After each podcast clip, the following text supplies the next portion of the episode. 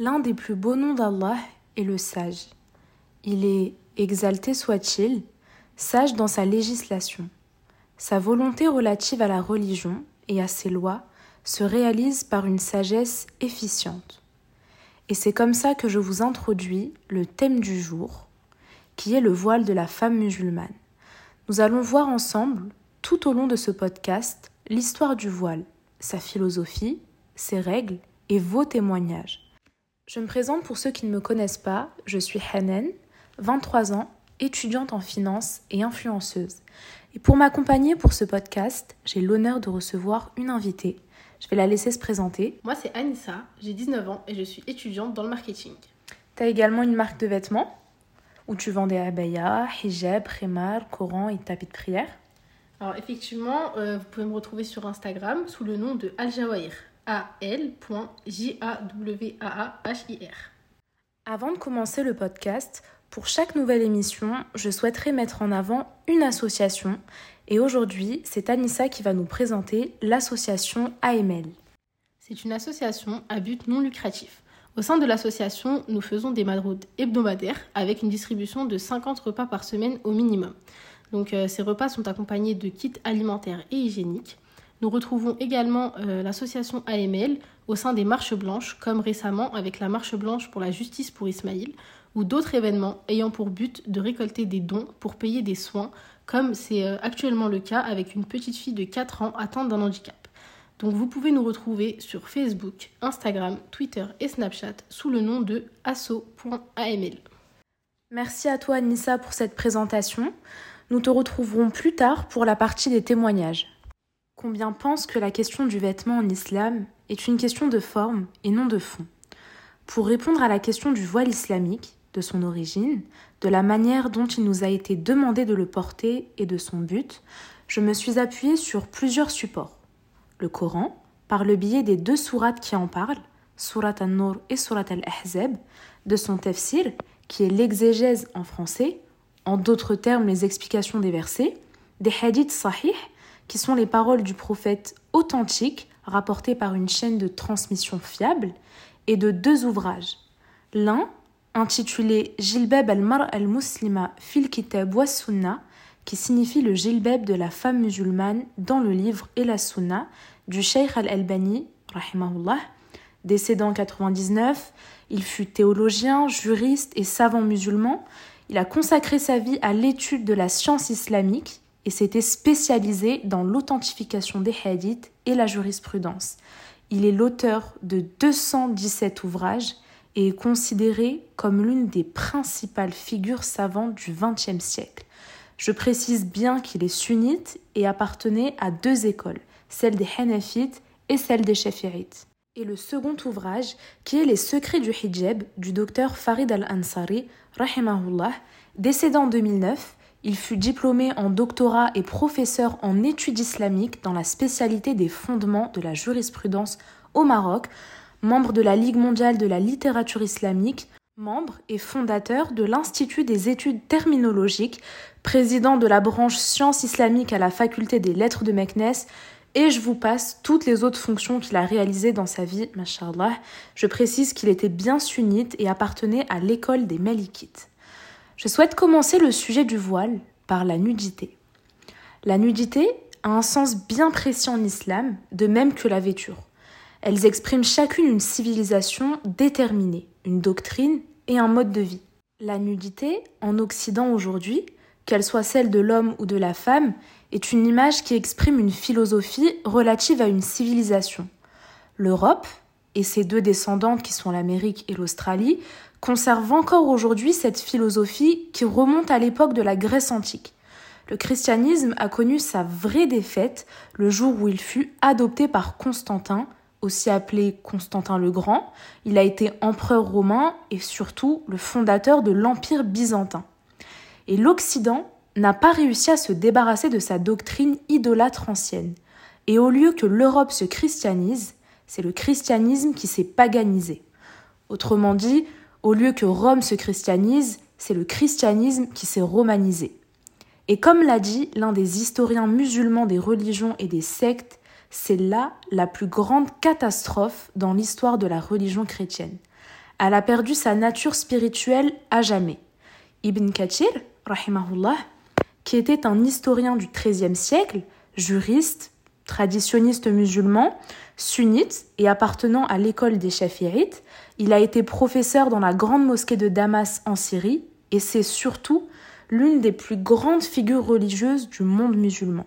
L'écrasante majorité des tafsirs, donc des exégèses du Coran, que l'on retrouve dans les foyers musulmans, viennent de lui. Le docteur Farid, dans son livre, nous cite un extrait d'un ouvrage d'exégèse d'Ibn Kathir où il nous dit Apparut un des rois appelé Constantin.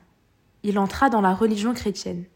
Certains disent qu'il l'a fait par ruse, parce qu'il était philosophe, d'autres disent que c'est par ignorance. Mais il leur a changé la religion du Messie et l'a falsifiée. Il y a ajouté des choses et en a ôté d'autres. Il condamna la christologie arienne qui niait que le Christ fût éternel et de même nature que le Père.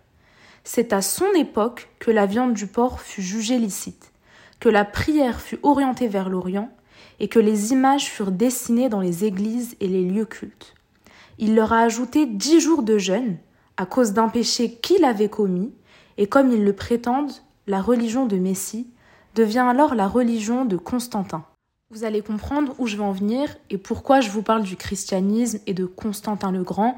Ne vous inquiétez pas, tout a un lien avec le thème du voile. Les artistes grecs anciens n'éprouvaient aucune gêne à dessiner une image ou à façonner une statue qui représente une personne complètement nue, en prenant soin en plus de bien dessiner ou bien graver les organes génitaux des humains, chose qu'on va retrouver partout en ville, que ce soit dans les rues, les fontaines, les musées et certains parcs, comme le parc des Tuileries à Paris.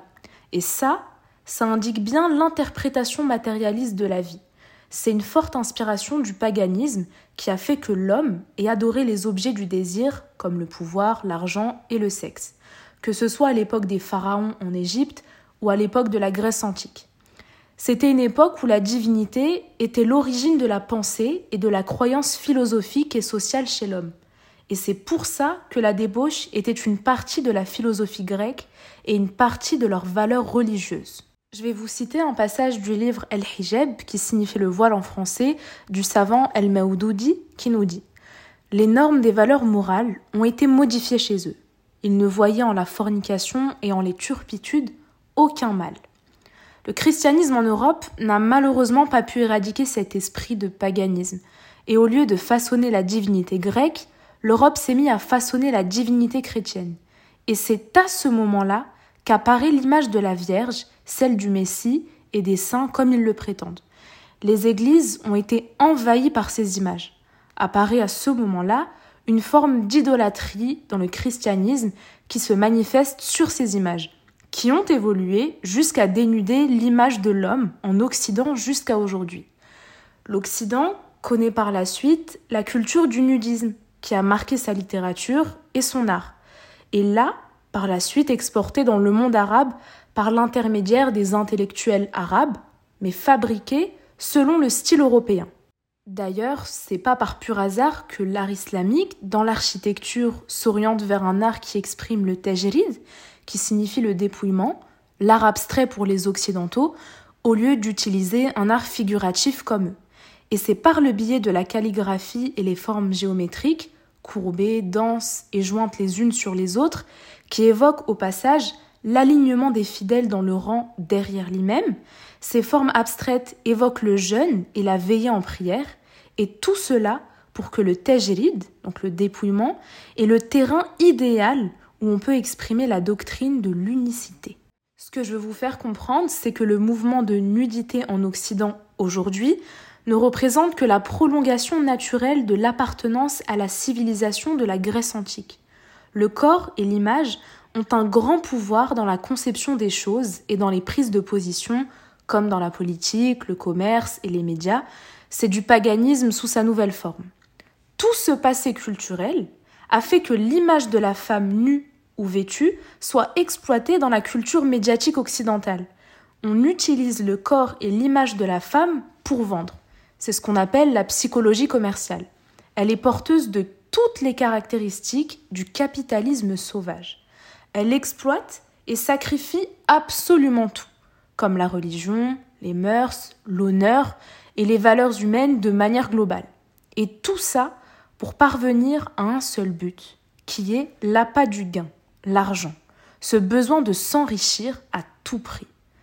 Après la réussite sur le plan commercial dans l'exploitation du corps et l'image de la femme, ils sont passés au domaine politique, comme j'ai pu le dire juste avant, surtout dans les nations arabes et islamiques d'aujourd'hui, où l'image nue est mise en œuvre à travers la littérature, la culture, le cinéma, le théâtre, les albums musicaux, la photographie, la mode et jusqu'au mode de travail administratif. Et tout ça pour quel but? Détruire l'infrastructure de la pratique d'adoration dans les sociétés musulmanes. Infrastructure considérée comme l'islam politique selon le vocabulaire des opposants ou l'éveil islamique selon le vocabulaire de ses adeptes ou encore le mouvement de réforme religieux. Et c'est à partir de là que l'intérêt que porte l'islam à l'image du corps n'est pas vide de sens ou une simple formalité où la présence du voile, tout comme l'absence du voile, sont égaux. Elle exprime un fond doctrinal et un engagement religieux. Le docteur Ahmed El-Abiyad al-Tunsi nous dit dans son ouvrage La philosophie du vêtement islamique que la prédication qui consiste à s'attacher aux vêtements n'est pas une prédication formalisée exotérique, parce que nous croyons fermement que le vêtement n'est pas une couche extérieure du corps, mais un habit du corps avec l'ensemble des valeurs et des principes que porte une culture déterminée, à travers laquelle le corps est lu et symbolisé. La notion du vêtement en islam remonte dans son origine à l'histoire de la création d'Adam et Hawa, Adam et Ève, du fait que le vêtement du paradis était un signe de la satisfaction divine, et lorsqu'ils ont commis le péché de désobéir à Allah, en s'approchant de cet arbre, il se transforma alors en nudité. Nudité qui est le signe de rébellion contre le Créateur. Ce qui a fait la conformité du vêtement islamique est une sorte de fidélité dogmatique au pacte d'Allah, en s'abstenant de lui donner un associé, tout comme la nudité est une sorte d'associationnisme et d'idolâtrie. Et c'est à partir de là que les règles du vêtement en islam ont leurs racines dans la doctrine de l'unicité, aqidat al-tawhid en arabe. Et c'est là un sens parmi les sens les plus subtils et un secret parmi les secrets les plus étonnants du Coran. Le docteur Farid, dans son ouvrage Les secrets du hijab, nous dit Se trompent les gens bornés, parmi les musulmans de la communauté, qui pensent que le phénomène de nudité est un genre de transformation sociale qui ne va pas jusqu'à modifier quoi que ce soit dans l'aisance de la communauté. Ce danger moral pressant n'est pas seulement lié à la corruption des mœurs des jeunes, mais il détruit aussi l'infrastructure de la pratique d'adoration en entier. Il s'agit d'une stratégie vicieuse pour envahir le monde musulman à différents niveaux conquérir son esprit humain naturel et détruire sa personnalité sur deux niveaux, social et spirituel. Et c'est là la forme la plus dangereuse de la conquête et la pire des destructions. Revenons maintenant sur les règles du voile islamique. Ces règles nous ont été prescrites en tant que devoir d'obligation stricte par le Coran lui-même. Malgré la valeur de l'autorité de la sunna et des savants, Allah s'est chargé lui-même de faire descendre les règles du vêtement de la femme. Il en va de même pour les autres bases d'obligations et d'interdictions religieuses. Allah a fait descendre son livre pour qu'il soit incontestablement la base première de la législation. Et c'est suivant le Coran que la Sunna s'appuie. Je vous le précise bien et vous le répète, aucune base religieuse législative n'a été négligée par le Coran pour que la Sunna s'en charge. La sunna a pour but d'exposer les contextes de la descente des versets et les modes de pratique, comme quand le prophète Mohammed nous dit Priez comme vous m'avez vu prier. La sunna a pour rôle de confirmer une législation et nous pour construire ou établir une législation. Ça, c'est le rôle du Coran. Il n'y a donc pas de loi qui constitue une règle générale législative sans trouver son origine dans le livre d'Allah Et c'est dans le Coran qu'Allah nous parle du voile et la manière dont il faut le porter à travers deux sourates. La première sourate, Surat An-Nur, qui signifie la lumière, 24e sourate du Coran et 102e sourate à être révélée sur 114. Cette sourate aborde plusieurs thèmes, dont celui du voile.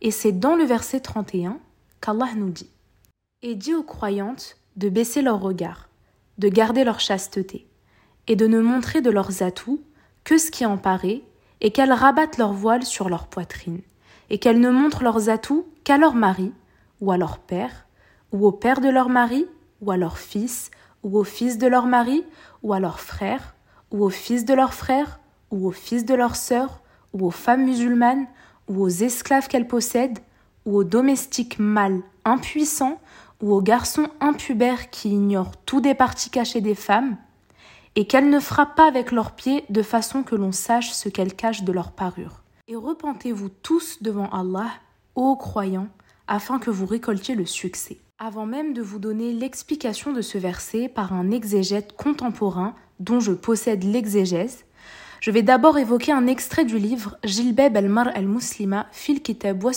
du Sheikh al-Albani qui nous dit que plusieurs exégètes ont mentionné que le verset est descendu car à cette époque, les femmes laissaient les pans de leur foulard tomber vers l'arrière lorsqu'elles le portaient comme le faisaient les nabétéennes. Ainsi, les gorges et les cous étaient visibles. L'explication du tafsir que je possède d'un auteur contemporain appelé As'ad Mahmoud Haoumed nous dit qu'elles rabattent leur voile sur leur poitrine, cheveux et cou, qu'elles ne montrent leurs atouts, comme les bracelets ou le henna, qu'à leurs époux et mahram, et aux femmes musulmanes et domestiques et esclaves musulmanes, comme il est dit dans le verset 31. Mais il nous précise que pour certains savants, même les femmes non musulmanes et domestiques et esclaves non musulmanes y sont comprises. Dieu ordonne aux femmes de ne pas marcher dans la rue avec des bracelets aux pieds, ni de frapper le sol avec leurs pieds pour faire entendre leur arrivée et attirer l'attention des hommes comme le faisaient les femmes à la période pré-islamique. Bon, ici on est dans un contexte et une période lointaine, au 6e et 7e siècle, mais on pourrait nous associer le bruit des bracelets au talon. La deuxième sourate, sourate al-Ahzab, les coalisés, 33e sourate du Coran et 90e sourate à être révélée. Cette sourate aussi aborde plusieurs thèmes, dont celui du voile. Et c'est dans le verset 33 et 59 qu'Allah nous parle du hijab. Dans le verset 33, Allah nous dit Restez dans vos foyers et ne vous exhibez pas à la manière des femmes avant l'islam. Accomplissez la prière, acquittez la zakat et obéissez à Allah et à son messager. Allah ne veut qu'éloigner de vous toute souillure, ô gens de la maison, et vous purifiez pleinement. L'explication de ce verset s'appuie également sur un hadith qui nous a été rapporté par Etchelmidi et Al-Bazar, qui nous dit La femme est une aura. La aura, c'est une intimité pour ceux qui ne le savent pas. La femme est une aura. Quand elle sort, le diable l'accoste. L'endroit où elle est le plus proche de son Seigneur est le cœur de son foyer. Dans le verset 59, Allah nous dit Ô prophète, Dis à tes épouses, à tes filles et aux femmes des croyants de se couvrir de leur voile. Elles en seront plus vite reconnues et éviteront d'être offensées. Allah est pardonneur et miséricordieux. L'explication de ce verset par le biais de l'exégèse de As'ad Mahmoud Haoumed nous dit Dieu commande aux messagers d'ordonner à ses épouses, à ses filles et aux femmes des croyants de ramener sur elles une partie de leur voile et de couvrir leur visage par-dessus leur tête ainsi que leur poitrine pour qu'on les reconnaisse comme femmes libres. Ainsi, aucun tort ne leur sera fait et aucun débauché ne se mettra à travers de leur chemin pour leur faire du mal, ni ne pourra les soupçonner. Votre Seigneur pardonne la négligence passée concernant votre façon de vous voiler. Il est tout miséricordieux envers celui qui lui obéit et lui demande de lui pardonner pour avoir négligé de se couvrir comme il convient de le faire. Comprenez les filles qu'il n'y a pas de pudeur avec la nudité, ni de pudeur avec l'exhibitionnisme. La pudeur est un principe général en islam, que ce soit les paroles, les actes, les vêtements ou le comportement. J'ai relevé un hadith du prophète sallallahu alayhi wa sallam, qui nous dit La pudeur et la foi sont liées réciproquement. Quand l'une d'entre elles est levée, l'autre la suit. C'est un hadith qui nous a été rapporté par Al-Hakim. La pudeur est un des objectifs légaux les plus importants qui touchent à la charia, qui représente la loi et les règles islamiques. Allah n'accepte de l'adoration que ce qui remplit deux conditions. La première est que cette adoration soit consacrée qu'à lui. La deuxième est qu'elle soit juste, c'est-à-dire conforme aux règles d'Allah prescrites dans le Coran et la Sunna sans modification ni falsification. Attention, ça ne signifie pas que vous deviez porter des vêtements de mauvaise qualité et ne pas s'intéresser ni à leur propreté ou à leur bon entretien.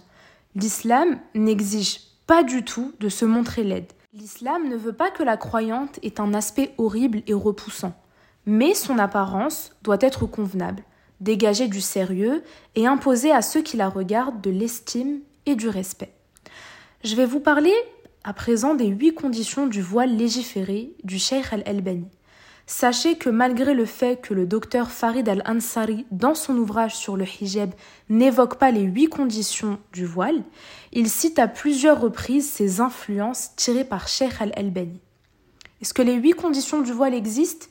C'est un sujet qui fait débat, puisque certains affirment qu'elles n'ont pas été citées ni dans le Coran, ni dans la Sunna, et ne sont qu'une invention. Pour d'autres, comme dans le livre que j'ai pu lire sur le voile de la femme musulmane, Jilbab al-Mar al-Muslima fil Kitab Sunna du Sheikh al-Albani, rahimahullah, où il évoque ces huit conditions. Il avait déjà écrit un livre sur Hijab al-Mar al-Muslima fil Kitab puis dans sa nouvelle édition, il remplace le mot hijab par jilbab et il y ajoute des éléments nouveaux, notamment en y ajoutant des hadiths des prédécesseurs prouvant que le visage et les mains de la femme ne font pas partie de sa aura, interprétation avec laquelle l'école des Hanbalites n'est pas d'accord. Avant de vous citer ces huit conditions, sachez qu'aucun verset ni hadith ne parle du chiffre 8. Ça a été une manière pour le cheikh de nous faciliter la tâche en regroupant à travers tous les textes religieux, la manière dont Allah nous a ordonné de le porter et la manière dont les épouses et les femmes et filles du prophète le portaient pour nous servir d'exemple. Dans son ouvrage, il nous parle des huit conditions du gilbeb. La première condition étant qu'elle doit englober tout le corps sauf les parties exceptées. La seconde, ne pas être une parure. La troisième, être épais de manière à ne rien laisser transparaître. La quatrième, être ample de manière à ne pas serrer. La cinquième, ne pas être parfumé, notamment par fumigation. La sixième, ne pas ressembler aux vêtements masculins. La septième, ne pas ressembler aux vêtements des mécréants.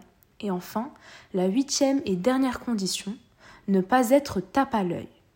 Si on reprend les huit conditions en commençant par la première, les parties exceptées sont le visage et les mains. Cela, il cite les versets des deux sourates que je vous avais lus et expliqués, qui sont Surat An-Nur et Surat Al-Ahzab. Il cite également les explications de plusieurs exégètes très connus comme Ibn Kathir, Ibn Jarir ou encore Qurtubi. Puis nous cite une dizaine de hadiths sahih, pour l'extrême majorité ceux de El-Bukhari et Muslim. J'en ai choisi qu'un seul. Prenons pour preuve le hadith suivant. Abu Daoud rapporte, d'après Aïcha, anha, qu'Asma bint Abi Bakr entra dans un lieu où se trouvait le prophète. Elle portait des vêtements fins. Le prophète détourna son visage et lui dit Asma, quand la femme atteint la puberté, on n'a plus le droit de voir son corps excepté ceci. Il lui fait signe du visage et des mains. Il est donc établi, après plusieurs preuves et explications du Cheikh al-Albani dans son ouvrage, que le visage et les mains ne font pas partie de la aura de la femme, qu'il faudrait donc obligatoirement couvrir, comme l'ont affirmé d'autres savants tels que Abu Hanifa, Malik et Shafi'i, à savoir que les trois savants que je viens de vous citer sont les créateurs des trois écoles de jurisprudence sunnite, sachant qu'il en existe quatre. Pour information, la quatrième école est l'école Hanbait. Pour votre culture générale, je vais brièvement vous expliquer les quatre écoles. L'école, euh, première école, qui est l'école du Hanafisme, qui est la plus ancienne des quatre écoles, elle fut l'école officielle de l'Empire ottoman qui a dominé une grande partie du monde arabe entre le 15e et 19e siècle. Il est représenté majoritairement en Turquie, en Irak, Syrie, Inde et en Chine. La seconde école, qui est le malikisme, qui elle est issue de l'école de Médine. Elle est majoritaire en Afrique du Nord, Afrique de l'Ouest et au Soudan. La troisième école, celle des Chafirites, qui est également issue de l'école de Médine, avant de se rallier aux traditionnistes, et elle est principalement représentée au Golfe Persique, en Afrique orientale, en Indonésie, Malaisie ou encore aux Comores. Et enfin, la quatrième école, l'école des Hanbalites, qui est essentiellement présente en Arabie saoudite. La deuxième condition étant le vêtement ne doit pas être une parure en soi. Drahabi, rahimahullah, historien et savant en hadith du XIVe siècle, je précise qu'il est bien sunnite et appartient à l'école des Shafi'ites, nous dit Le tabac rouge, qui signifie l'exhibition en français, le tabac rouge de la part de la femme signifie qu'elle montre la beauté et la parure qu'elle a le devoir de dissimuler et par lequel elle attise le désir de l'homme. L'ordre de porter le gilbeb a donc pour but de dissimuler la parure. Il n'est donc pas concevable qu'il soit lui-même une parure. La troisième condition étant que le vêtement doit être suffisamment épais. Sur plusieurs hadiths cités, j'en ai encore une fois choisi qu'un seul. Celui-ci rapporté par Bayhaqi, un théologien, érudit en jurisprudence et sciences de hadith, sunnite et appartenant à l'école des Shafi'ites, qui nous dit qu'il a été rapporté par Abdullah ben Abi Salama que Omar ben Khattab, qui fut l'un des compagnons du prophète et l'un des quatre califes pour votre culture générale, Omar a vêti les gens de Koubati. Les Koubati, pour ceux qui ne le savent pas, ce sont des vêtements fins et blancs égyptiens. Puis il dit Que vos femmes n'en fassent pas des robes. Un homme lui dit alors Émir des croyants, j'en ai vêtu ma femme. Je l'ai regardée à la maison avancer puis revenir vers moi, et je n'ai rien vu transparaître. Omar ben Khattab répliqua alors il n'est peut-être pas transparent, mais il laisse transparaître ses formes. La quatrième condition étant que le vêtement doit être assez ample pour ne pas laisser apparaître aucune forme. Les explications de cette condition sont quasi similaires à la condition précédente. On y retrouve le même dialogue entre le prophète et Oussama ben Zayd sur l'habit copte blanc et fin du nom de Probati, dont on a parlé dans la condition précédente. Donc, j'ai volontairement fait le choix de ne pas m'éterniser sur cette partie.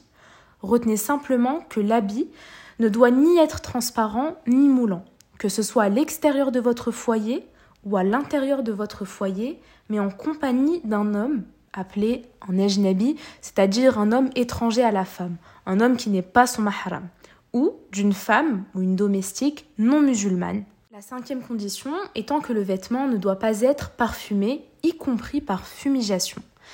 Je vais commencer par un hadith rapporté par At-Tirmidhi qui nous dit que le prophète nous dit Toute femme qui se parfume puis passe à proximité de gens, si bien qu'ils en sentent l'odeur, est une fornicatrice. Le second hadith vient justifier le fait que même le pror est interdit. Le prophète nous dit qu'aucune femme imprégnée de pror n'assiste à la seconde prière de Isha avec nous.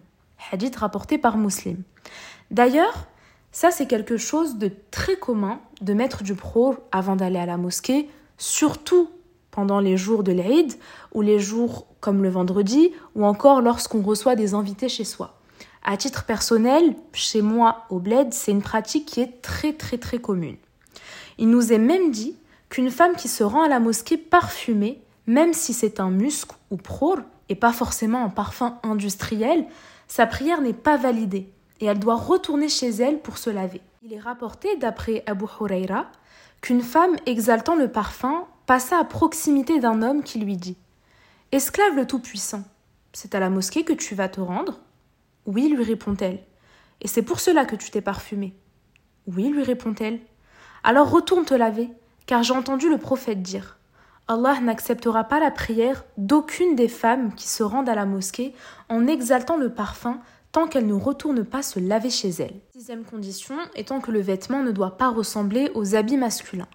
Je vais commencer par vous citer un hadith rapporté par Abu Huraira qui nous dit que le messager d'Allah a maudit l'homme qui porte des vêtements de femme et la femme qui porte des vêtements d'homme. À l'époque du prophète, les femmes portaient des vêtements à traîne qu'elles traînaient derrière elles lorsqu'elles sortaient. A contrario, les hommes avaient l'ordre de relever les pans arrière de leurs vêtements jusqu'à ce qu'ils soient au-dessus de leurs chevilles. Prenons l'exemple des Dehimi. Ce sont des mécréants qui vivaient dans des pays musulmans et qui payaient les jizyas. Les jizyas, c'est des impôts tributaires. La tenue des Dehimi a pour but de marquer la différence entre les musulmans et les mécréants afin que l'on puisse appliquer à chacun des lois apparentes qui lui conviennent. Les deux groupes auraient pu se mettre d'accord sur une tenue qui les distinguait et puis fin d'histoire. Mais le prophète nous a dit Je vous conseille vivement de vous habiller en blanc, qu'il soit donc porté par les vivants parmi vous, et qu'il serve de linceul à vos morts. Le linceul, pour ceux qui ne le savent pas, c'est le fameux drap blanc qu'on entoure autour d'un mort après le lavage mortuaire. La septième condition étant que le vêtement ne doit pas ressembler à celui des mécréants. Les musulmans, hommes comme femmes, n'ont pas le droit d'imiter les mécréants, que ce soit leurs adorations, leurs fêtes ou leurs tenues vestimentaires. Et ça, peu de musulmans y prêtent attention, soit par ignorance, soit parce qu'ils suivent leur penchant, ou parce qu'ils ont été emportés par la vague des habitudes contemporaines et des coutumes des mécréants. Il dit également que cela est devenu l'une des raisons de l'humiliation et faiblesse des musulmans, ainsi que de la mainmise étrangère et de la colonisation. Passage avec lequel je suis extrêmement d'accord. Après avoir lu plusieurs ouvrages d'auteurs comme ceux de Melek Benabi, ou encore de Aysem Aitahya, et que je développerai dans un prochain podcast qui sera dédié à la problématique des musulmans contemporains. D'après Abdullah ben Amr, celui qui s'installe en terre de polythéisme et participe à leurs Neyrouz et Mahrajan, qui sont de fait, et les imite jusqu'à la fin de sa vie, sera rassemblé avec eux le jour de la résurrection. Dans ce chapitre, l'auteur développe beaucoup, beaucoup sur plein d'autres exemples hors vêtements où nous devons nous démarquer des mécréants comme pour la barbe d'un homme, les horaires de prière interdites, le jeûne, les fêtes, etc. On va pas s'éterniser là-dessus et on va passer à la huitième et dernière condition, qui est que le vêtement ne doit pas être tape à l'œil.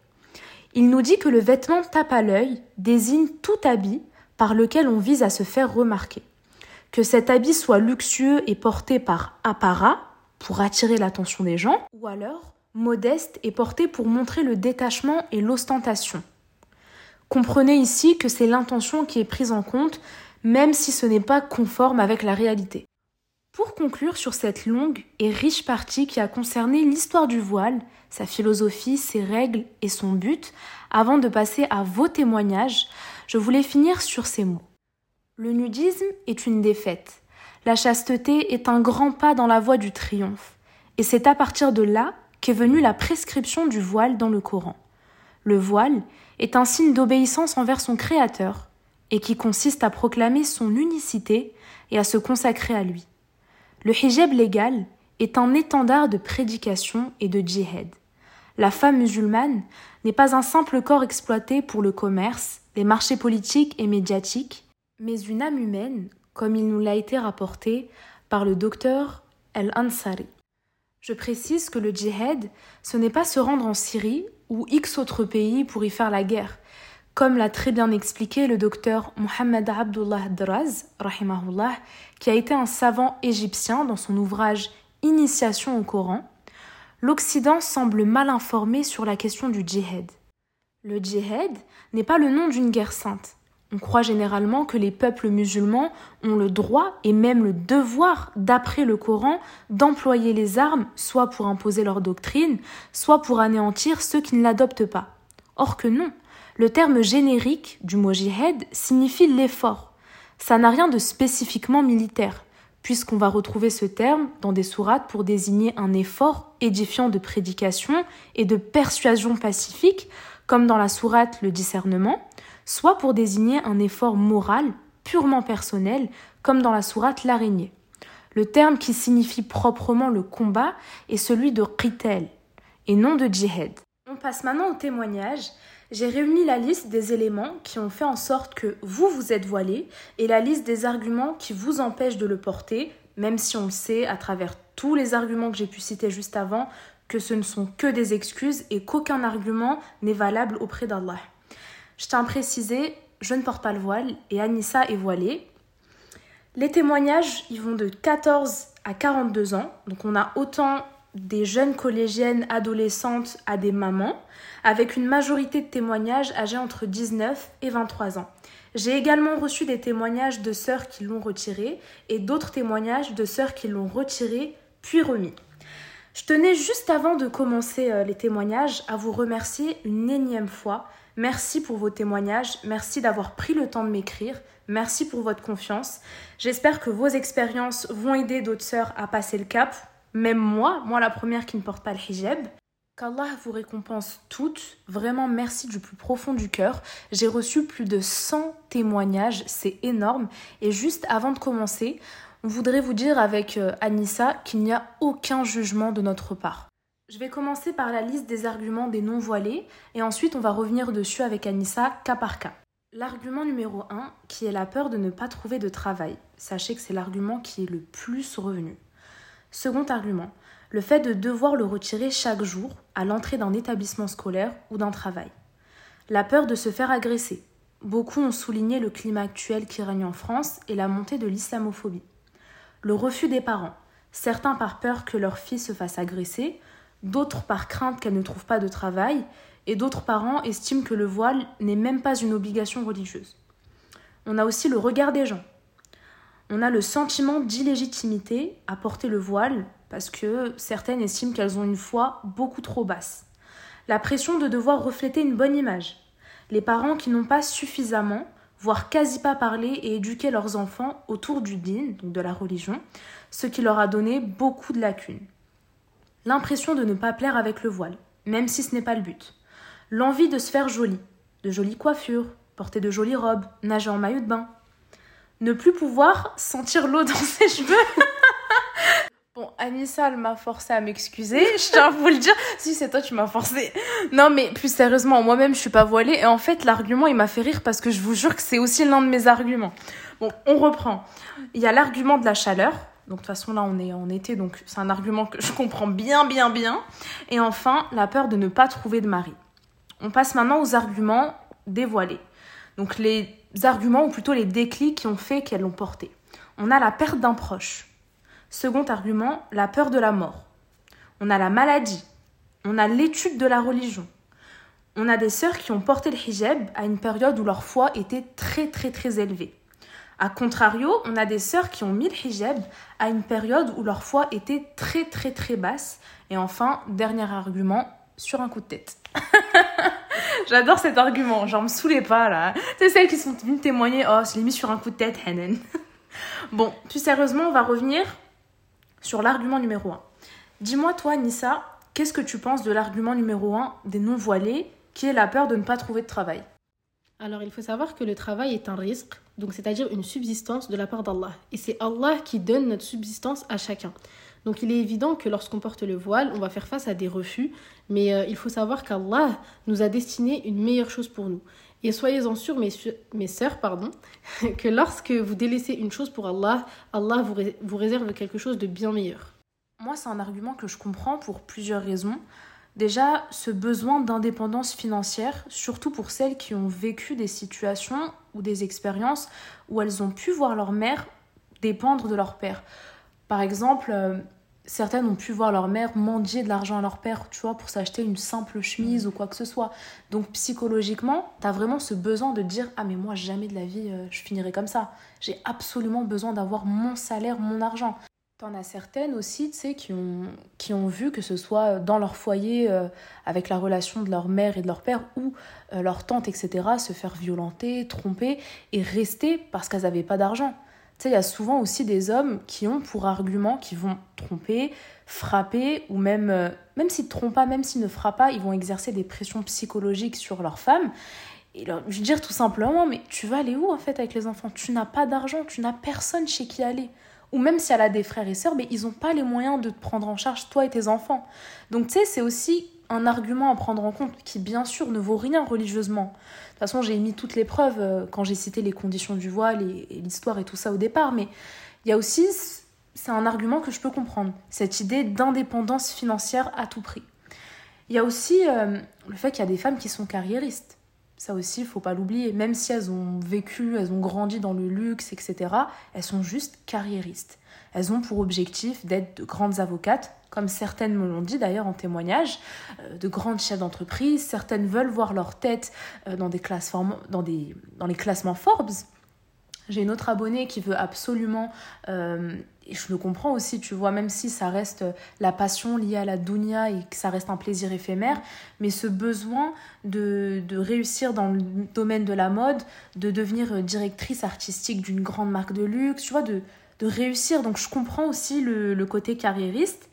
Et enfin, les études, c'est pas facile.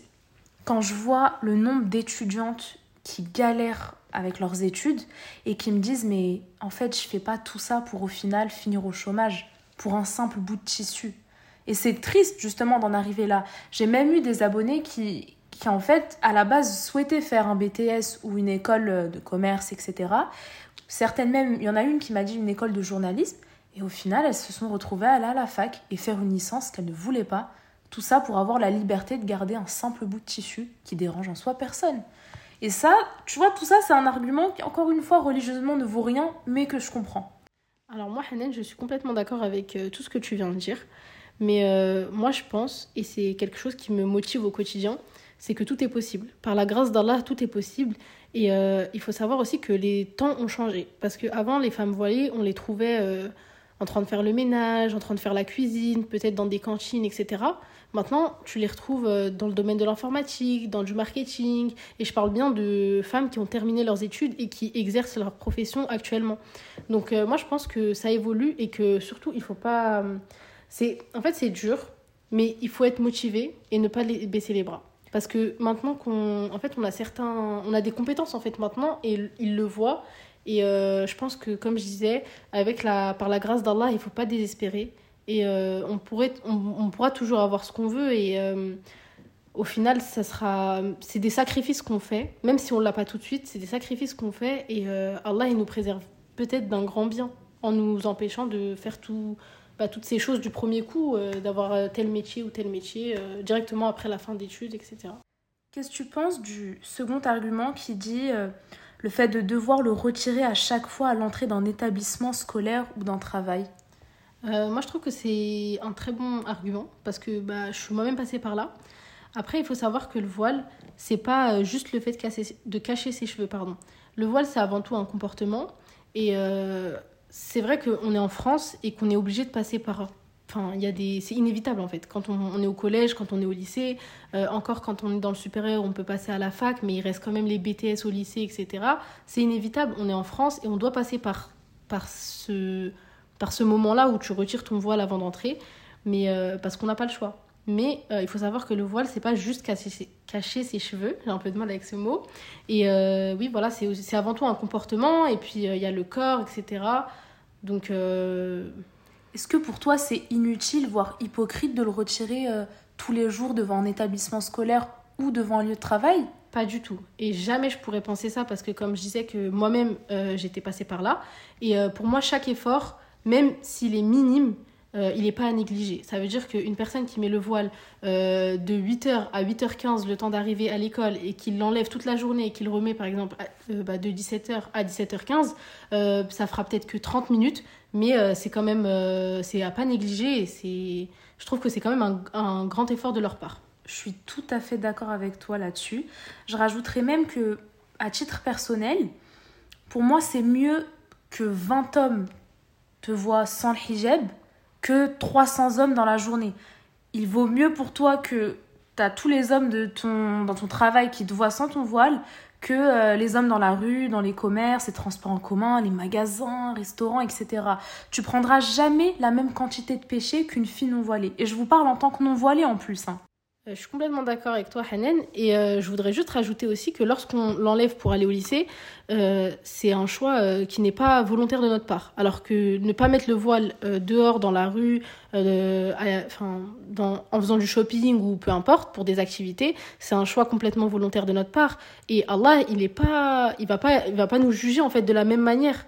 Une personne qui enlève son voile involontairement et une autre qui le met pas volontairement dans la rue. Et même pour les femmes qui travaillent, certaines, enfin, on connaît pas la vie des gens. Il y en a qui n'ont pas de mari, il y en a qui ont perdu leur époux, il y a des hommes qui sont présents mais qui ne remplissent pas leurs conditions euh, d'hommes enfin, et de pères de famille et d'hommes qui tient le foyer.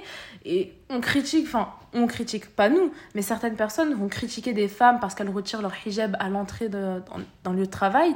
Mais qui vous dit que cette femme-là, euh, son époux, il n'est pas décédé, qui vous dit qu'il n'est pas handicapé, qui vous dit qu'il n'est pas malade, qui vous dit qu'ils sont toujours mariés, qu'il l'a pas répudié, mais qu'il n'est pas parti avec une autre. On connaît pas la vie des gens. Du coup, encore une fois, tous ces arguments, nous on parle en tant que, on parle pas en tant que savant, on parle en tant qu'humaine et faible créature faite d'argile. Nos arguments, ils valent pas grand chose devant Allah. On est juste en train de vous dire que Allah voit vos efforts et Allah voit vos difficultés. C'est pas pareil comme elle a pu le dire, je peux pas me répéter, mais les filles comme moi qui ne sont pas voilées dans la rue, euh, euh, etc., et les filles qui ne le portent pas involontairement, que ce soit dans un lieu de travail ou en établissement scolaire. Donc non, pour nous, c'est pas inutile ou c'est pas hypocrite de le retirer. Complètement. Et euh, les sœurs, si je peux vous dire quelque chose, c'est que ne vous sentez pas hypocrite de l'enlever en fait à chaque fois, surtout si c'est involontaire. Pourquoi? Parce que c'est des west-west du shaitan et euh, le shaitan il va appuyer sur vos sentiments pour, vous, pour que vous vous sentiez mal euh, à chaque fois que vous, le retirez euh, pour aller à l'école ou au travail. Alors que, comme je disais tout à l'heure, aucun effort n'est minime et Allah, Allah est conscient en fait de ce que vous vivez à côté. Troisième argument qui est la peur de se faire agresser. Comme j'ai dit, beaucoup ont souligné le climat actuel qui règne en France avec la montée de l'islamophobie. À titre personnel, à part vous dire de remettre et placer votre confiance envers Allah par le biais du tawakkul, je sais pas quoi vous dire. Ouais, je... franchement, il faut demander la protection auprès d'Allah parce que malheureusement, ce sont des choses qui arrivent. Après, euh, toutes les voilées ne se font pas agresser dehors parce que sinon on serait entouré que de fous. Mais euh, je pense qu'il faut demander la protection auprès de Dieu. Et si jamais ça arrive, que Dieu nous en préserve toutes, Amen. Euh, que, que si jamais ça arrive, la justice existe auprès d'Allah et après, ça, c'est une question de foi aussi, tu vois. Ouais, Beaucoup, euh, beaucoup se disent Ah non, moi je veux déjà la justice terrestre, même s'ils sont conscients que la justice auprès d'Allah existe. C'est une question de caractère et de foi. Oui, c'est vrai. On passe maintenant au quatrième argument, qui est le refus de certains parents par peur que leur fille se fasse agresser, d'autres par crainte, parce qu'elle ne trouve pas de travail, et d'autres parents estiment même que le voile n'est pas une obligation religieuse. Alors, euh, les parents dans l'islam, ils sont très importants. On leur doit le respect. Euh, donc, euh, ils sont très importants dans la religion. Malheureusement, enfin, malheureusement, les lois d'Allah passent avant ce que nos parents décident pour nous. Donc, lorsque nos parents ne sont pas d'accord avec ce choix, c'est vrai que ça nous met un peu des bâtons dans les roues parce que bah, pour la majorité, on vit sous leur toit. Mais il faut aller au-delà de tout ça parce que Allah est au-dessus tout simplement. Et puis, euh, il faut toujours. En fait, tout, moi, je pense que tout passe par les deux. Tu demandes de l'aide à Allah, pardon, et au fil du temps, Allah te facilitera. Parce que c'est dur et encore une fois, Allah n'est pas inattentif à ce qu'on vit à côté. Lorsqu'on a des parents un peu durs qui ne veulent pas euh, qu'on porte le voile, etc., Allah le voit. Donc on va passer par des difficultés, peut-être qu'on va mettre le voile, on va l'enlever, mais Allah, Allah voit tout ça. Donc euh, je pense qu'il faut demander de l'aide à Allah. Et si on a la force, bien sûr, de passer au-dessus euh, des règles des parents. Je suis d'accord avec toi et j'ajouterai aussi que j'ai une abonnée qui m'a dit que ses parents, au-delà même de dire que le voile n'est pas une obligation divine, c'est surtout une mauvaise interprétation des musulmans de notre génération. Bon, déjà j'ai émis plusieurs preuves religieuses comme les versets coraniques et hadiths parlant de l'obligation stricte du voile et euh, les imams et savants qui ont consacré toute leur vie à l'étude de la religion et de la science islamique et qui maîtrisent ce sujet, impossible en fait pour nous que le voile ne soit pas une obligation. Ensuite, je dirais qu'il y a parce qu'il y a aussi la question de, du fait que les, certains parents croient en fait en l'obligation religieuse du voile, etc., mais ne veulent pas que leur fille le porte parce que bah, va pas trouver de travail, etc. Et ça, pour moi, c'est un manque de tawakkul, des parents envers Allah. Donc ça, c'est un manquement de foi envers, enfin des parents envers Allah. Qu'est-ce que t'en penses? Euh, bah, je suis complètement d'accord avec toi. Bah, ça rejoint un peu la première question parce que de toute façon, la peur de ne pas trouver de travail, qu'elle vienne de nous ou qu'elle vienne des parents, le point reste le même. Le travail, c'est Dieu qui le donne. Euh, Alhamdoulilah, on a, Allah, il va nous, comme je disais, même on peut passer par plusieurs refus. Allah, il va nous donner mieux pour nous. Et on ne sait pas en fait ce qui se cache derrière tous ces refus. Ça se trouve que c'était peut-être quelque chose qui n'était pas fait pour nous. Et malheureusement, ça, il y a plein de personnes qui, enfin, je vais pas dire qu'ils ferment les yeux sur ça, mais qui vont être butés sur leur décision en disant non, si tu portes le voile, tu ne trouveras pas de travail. Or que non, au-delà de ça, euh, il y a Allah qui se charge de nos affaires mieux que nous. Mais la question, ça serait plutôt, si je peux reformuler ça, même si je suis d'accord avec ton propos, qu'est-ce qui pousse en fait ses parents à privilégier cette dounia, cette vie d'ici-bas, les études, le travail, la carrière de leur fille, au-delà de la religion? Bah, je pense que nos parents, ça, ça fait assez longtemps qu'ils sont en France et euh, ils se sont, bah, à force de travailler en fait dans cette société, euh, ils ont peut-être travaillé avec des non-musulmans, avec des peut-être des chefs, des responsables stricts sur ça. Euh, eux-mêmes étaient plutôt pudiques en fait sur leur religion, enfin sur leur pratique plutôt de, leur, de leur religion. Et ça y est, avec l'habitude, je pense que avec l'habitude et surtout que c'est de pire en pire. Genre de voir que là, bah, l'islamophobie est de plus en plus fort en France. Ouais, elle est de plus en plus présente. Je pense que ça, ça renforce en fait leur argument. Bah ouais, moi je suis d'accord. Pour moi, c'est l'échelle sociale. Peut-être le fait que certains parents ont galéré aussi. Euh, ils se disent, bah non, en fait, il faut que notre fille euh, fasse des études et euh, ait un poste, quitte à ce qu'elle ne devienne pas. En fait, le but, c'est pas essentiellement qu'elle soit riche, mais qu'elle ait un poste. Pour eux, c'est gratifiant. Surtout le fait que, bah, pour l'extrême majorité des parents, ils ont, je vais pas dire sacrifié leur vie, mais euh, ils sont quand même. Ça a été dur de quitter un pays, de s'adapter euh, à, la mentalité de, un nouveau, enfin, la mentalité d'un nouveau pays. Euh, pour certains parents, ils ont dû apprendre la langue. J'ai des amis qui aujourd'hui, plus de 20 ans plus tard, leurs parents ne maîtrisent toujours pas le français. Tu vois, c'est hyper compliqué psychologiquement. Tu, tu fais le choix de t'éloigner de ta famille moi, tout comme d'autres amis, euh, on a des. L'intégralité de notre famille est à l'étranger, tu vois. Et quand tu vas. Nous, on le vit bien, mais quand tu penses aux parents qui. Tu sais, quelque part, pour eux, c'est un sacrifice. Tu te dis, ah, mais si j'ai fait tout ça pour leur offrir une meilleure vie et qu'au final, euh, pour un bout de tissu sur la tête, certes, c'est une obligation religieuse, mais pour un bout de tissu sur la tête, ma fille ne pourra pas travailler, non, je refuse qu'elle le porte. Je suis d'accord avec ça. Et euh, si je peux rajouter aussi, ça serait peut-être le regard des gens. Je pense que nos parents ont beaucoup plus peur. Et eh bah dis-toi que c'est l'argument suivant. Ah, bah, T'as dessus, euh, ouais, le regard des gens. Non, mais je pense que nos parents, ils ont, ils ont vraiment peur du regard des gens. Ça veut dire que même nous, en fait, si on, on fait le choix euh, de, de délaisser quelque chose pour Allah, c'est-à-dire mettre le voile et euh, quitte à se prendre plusieurs refus avant de trouver un bon poste, bah ça, nos parents, ils vont se dire oh, euh, comment on va voir ma fille? Ma fille, elle ne travaille pas. Enfin, voilà, c'est un peu des critiques que les gens vont, vont, lui faire, alors que nous, on sait très bien pourquoi on ne travaille pas actuellement. C'est parce qu'on a décidé de choisir Allah plutôt que, euh, bah, plutôt que le travail. Ouais, voilà, plutôt que la dunya. Mais nos parents, ils vont recevoir peut-être des critiques des tantes ou des grands-mères ou même des, des, amis proches, etc. Oh, ta fille ne travaille pas, pourquoi elle travaille pas? Elle a fait toutes ses études pour rien. Enfin, je pense que c'est aussi ça. Le cinquième argument, qui est le regard des gens, moi je peux le comprendre c'est pas du tout quelque chose qui me touche à titre personnel. J'en ai rien à faire. Je suis clairement. Euh, si on pouvait coller euh, le je m'en foutisme sur mon front, euh, je l'aurais fait. Mais le fait que les voilés soient pointés du doigt systématiquement, ça a été un argument que beaucoup de filles m'ont cité. Et ça, je le vois sur les réseaux sociaux. Là, très clairement, je vise aucun influenceur, mais quand t'as une voilée qui va s'afficher très légèrement maquillée et qui pourtant bah, est en abaya ou avec un des vêtements, un pantalon, une chemise large et un hijab surtout sur la tête, elle va se faire démonter dans les commentaires. Et puis tu es là, tu as d'autres musulmanes qui sont sans le voile, qui se montrent en maillot de bain, qui se montrent en couple, qui vont en vacances en couple à l'étranger avec leurs copains, et elles se mangent des Mashallah, vous êtes trop mignons. Pardon? Pardon? Non, non, moi c'est un truc qui m'agace pour elles, tu vois, genre je. Ça se fait pas. Ça se fait pas du tout en fait. J'ai même une abonnée pour rebondir qui m'a dit que elle a fait un live euh, sur TikTok avec l'une de ses cousines.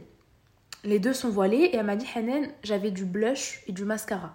Donc euh, vraiment, elle était très très légèrement euh, maquillée. Et elle m'a dit, bah forcément, se sont pris une rafale de commentaires haineux.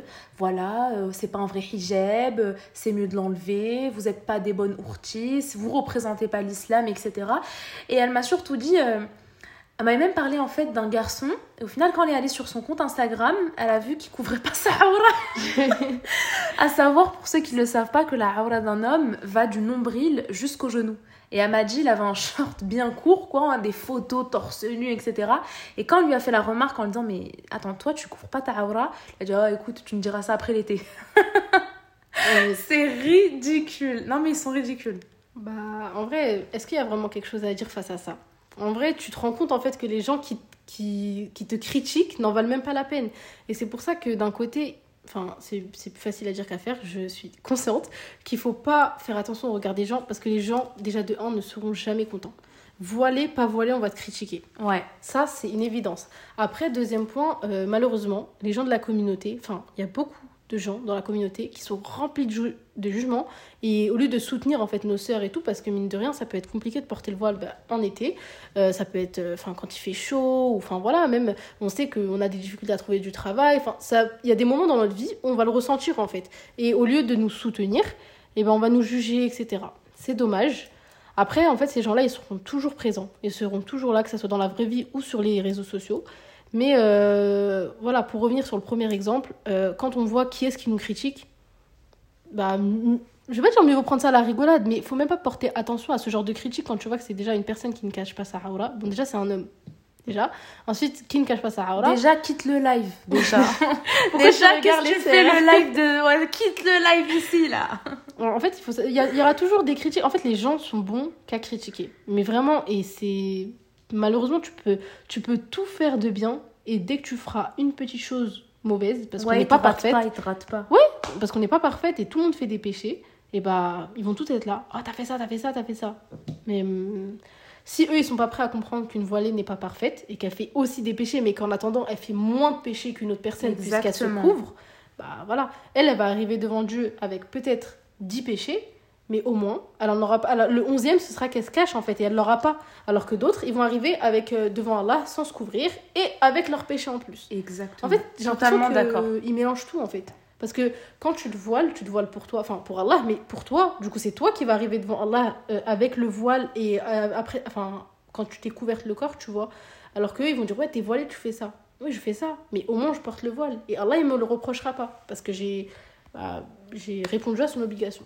Moi, j'ai toujours tenu pour argument, malgré le fait que je sois pas voilée, qu'il vaut mieux porter le voile sans respecter toutes les conditions d'un hijab légiféré que ne pas le porter tout court. Je suis, je suis complètement d'accord avec ça. Parce que euh, le voile légiféré, euh, c'est dur de C'est porter. très très dur. Euh, déjà, pour reparler, déjà, on parlait de travail et tout. Déjà, c'est très bien si on arrive à travailler avec notre voile. Ouais. Maintenant, essayer de travailler avec un voile légiféré, c'est hyper dur parce qu'on est en France, en fait. Euh, porter le voile légiféré, c'est littéralement bah, cacher euh, l'ensemble de son corps avec des vêtements amples. Je dis pas qu'il est impossible de travailler avec des vêtements légiférés, c'est totalement possible, mais bien sûr que c'est hyper compliqué. Dans un pays musulman, ça va être facile parce que c'est normal, mais en France, pas du tout. Et bien sûr, bien sûr, bien sûr qu'une sœur qui ne porte pas le voile légiféré, ça sera toujours mieux qu'une sœur qui ne le porte pas, parce qu'elle va cacher déjà ses cheveux, c'est déjà l'atout, euh, enfin le premier caractéristique d'une voilée. Donc elle va cacher ses cheveux et déjà, ce qui est très, on va dire, très important parce que euh, une non voilée qui va être bien coiffée, enfin en général, tu, tu sors pas pas coiffée, tu vois, tu vas faire une coupe et tout. Ah, Donc, si, ça va- moi, si, mais vas-y. Ça dépend pour aller dans des, ça dépend pour aller où. Mais ce que je veux dire, c'est que quand t'es bien coiffée, non, mais tu vas attirer faut, plus faut de poser les tu vois. termes, faut dire les termes. Les cheveux sont euh, font partie d'un atout de séduction de. Enfin, ça veut rien dire ce que j'ai dit, mais de l'atout de séduction d'une femme. Ouais, c'est ça. Parce que quand, enfin, forcément, tu, si, tout, si toutes les filles maintenant sortaient en mode décoiffée, mais pour tout, genre l'école et tout, bah ok, peut-être qu'elles auraient moins de regard. Mais là, on est, euh, personne ne sort comme ça. On sort toutes quoi, enfin, pour les non-voilées, elles vont se coiffer et tout. Et forcément, ça va attirer plus de regards. Donc, il est évident, en fait, qu'une fille qui porte pas le voile légiféré, mais qui cache au minimum ses cheveux et euh, bon, son cou aussi, euh, bon, le voile quoi, bah, elle va attirer beaucoup moins de regards. Même si, bon, certains vont insister et tout, euh, parce qu'elle porte le voile, enfin, bon, ça c'est un autre débat. ouais, la mais fétichisation voilà. autour des voilés, c'est un autre débat. Voilà, ouais. Mais franchement, en temps normal, lorsque tu portes le voile, c'est flagrant. T'as beaucoup moins de regard qu'une personne qui ne le porte pas. Ou du moins, on regarde pas tes formes comme une voilée et on regarde pas tes cheveux qui sont un grand, grand atout euh, de séduction pour la femme. Exactement. On passe maintenant au sixième argument qui est que certaines ont ce sentiment d'illégitimité de le porter parce qu'elles estiment avoir une, ba- une foi trop, trop basse. Euh, moi, je pense que. Alors, on- personne ne devrait se sentir illégitime à porter le voile. Déjà. Euh, le fait, en fait, on, on sera jamais. Si on attend que notre foi atteint un certain niveau, on portera jamais le voile. Parce que les, exactement ça que je leur dis. voilà, parce qu'en fait, les baisses de foi, ça arrive et des fois même très fréquemment pour certaines personnes. Et si on attend en fait à chaque fois, et en plus c'est sûr que bah, le chétan va jouer dessus. Si chaque jour tu attends que ta voix, ta foi, pardon, augmente, tu ne le porteras jamais parce que Chétan va jouer sur ça. Chaque jour, bah, Chétan, il va faire baisser ta foi, baisser ta foi, baisser ta foi, et puis tes pensées aussi.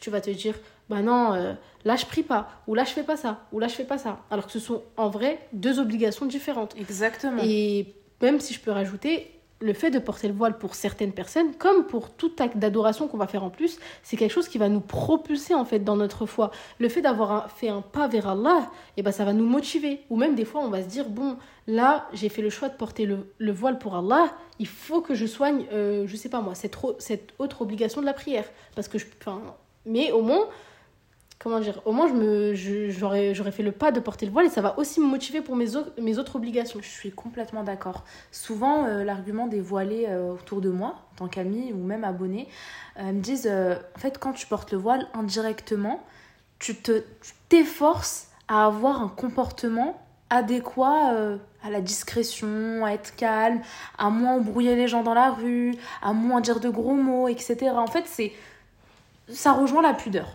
Bah, je suis complètement d'accord avec ça et euh, je, je me répète, mais le voile, c'est pas seulement cacher ses cheveux, c'est avant tout un comportement. Donc il est évident, bien sûr, que les voilés ne sont pas l'image de l'islam, on n'est pas, enfin, on n'est pas, c'est pas nous qui donnons l'exemple, etc. Mais le fait de porter le voile, c'est aussi un comportement. Donc franchement, tu vas pas aller t'afficher dans la rue, même si, enfin, quand tu portes le voile, il y a certains trucs que, enfin, tu vas t'empêcher de faire certaines choses parce que tu vas dire bon là j'ai un voile sur ma tête, je peux pas vivre comme si euh, bah, de rien n'était. Le voile, ça incarne la pudeur, donc il faut que je sois pudique dans ma voix, dans, mon, dans ma manière d'être auprès des gens, etc. Donc ça nous empêche aussi de nombreux péchés. Qu'est-ce que tu penses de l'argument euh, qui dit que les parents ne leur ont pas euh, suffisamment appris la religion et qu'au final elles se retrouvent avec des lacunes?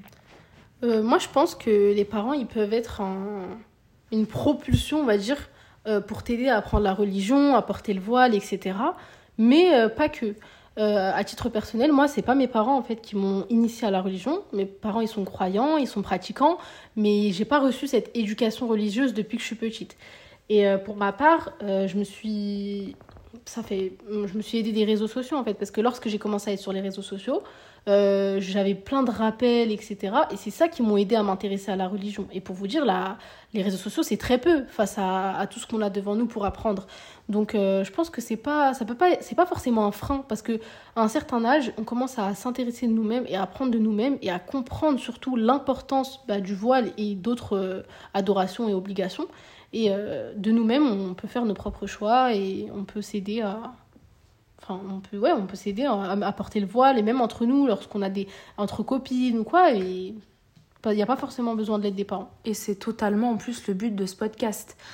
Je comprends moi cet argument, mais euh, rejeter la faute sur ses parents, c'est même si encore une fois je le comprends, c'est pas un motif qui est valable auprès d'Allah. On est des adultes, on doit assumer nos responsabilités. Inscrivez-vous dans des centres d'études islamiques. Étudiez le fiqh, la aqidah, étudiez la sira du prophète, celle de ses épouses. Apprenez à lire et écrire l'arabe, s'il vous plaît, c'est extrêmement important. Apprenez à lire, écrire l'arabe, puis à le comprendre. Apprenez à comprendre ce que vous lisez, que ce soit dans la salette, dans les invocations. Vous allez mieux comprendre le sens et les explications de ce que vous dites. Vous allez plus prier de manière mécanique. Pareil pour les sourates. Franchement, quand vous vous rendez compte des vers, faites une fois que vous comprenez certains versets, vous dites mais waouh, même si Allah ce verset il l'avait adressé au prophète, vous pouvez vous le prendre pour vous-même en fait. Et il y a certains versets, notamment le troisième verset dans Surat ad-Duha, c'est un verset magnifique en fait qui dit que Allah ne t'a jamais abandonné ni détesté. Et ça, quand je l'ai dit sur mes réseaux sociaux, j'ai reçu mais un max de commentaires me disant mais Hanen, ça fait du bien de l'entendre. Hanen, je suis dans une phase où je traverse une grande dépression et waouh En fait, ton explication sur Surat ad-Duha, elle m'a fait un bien de fou. Achetez également des livres religieux. À travers euh, mon podcast, bon là c'est le premier, mais je vais faire en sorte également d'aider euh, à mon échelle la communauté, même par le biais de mes autres réseaux sociaux. Je fais à mon échelle, mais apprenez vous aussi en fait, assumez vos responsabilités. C'est tout ce qu'on vous demande. Euh, je suis complètement d'accord. Et n'oubliez pas aussi qu'on devra rendre des comptes devant Allah. En fait, on devra tous rendre des comptes, c'est-à-dire que nos parents, de leur côté, devront rendre des comptes devant Allah, mais nous aussi. C'est-à-dire que Allah va leur demander pourquoi est-ce que euh, ils ont délaissé euh, la religion, enfin l'apprentissage de la religion auprès de leurs enfants. Mais nous, une fois qu'on a grandi et qu'on a atteint la puberté, Allah aussi va nous demander pourquoi est-ce que toi, à cet âge-là, tu ne t'es pas intéressé à la religion toi-même.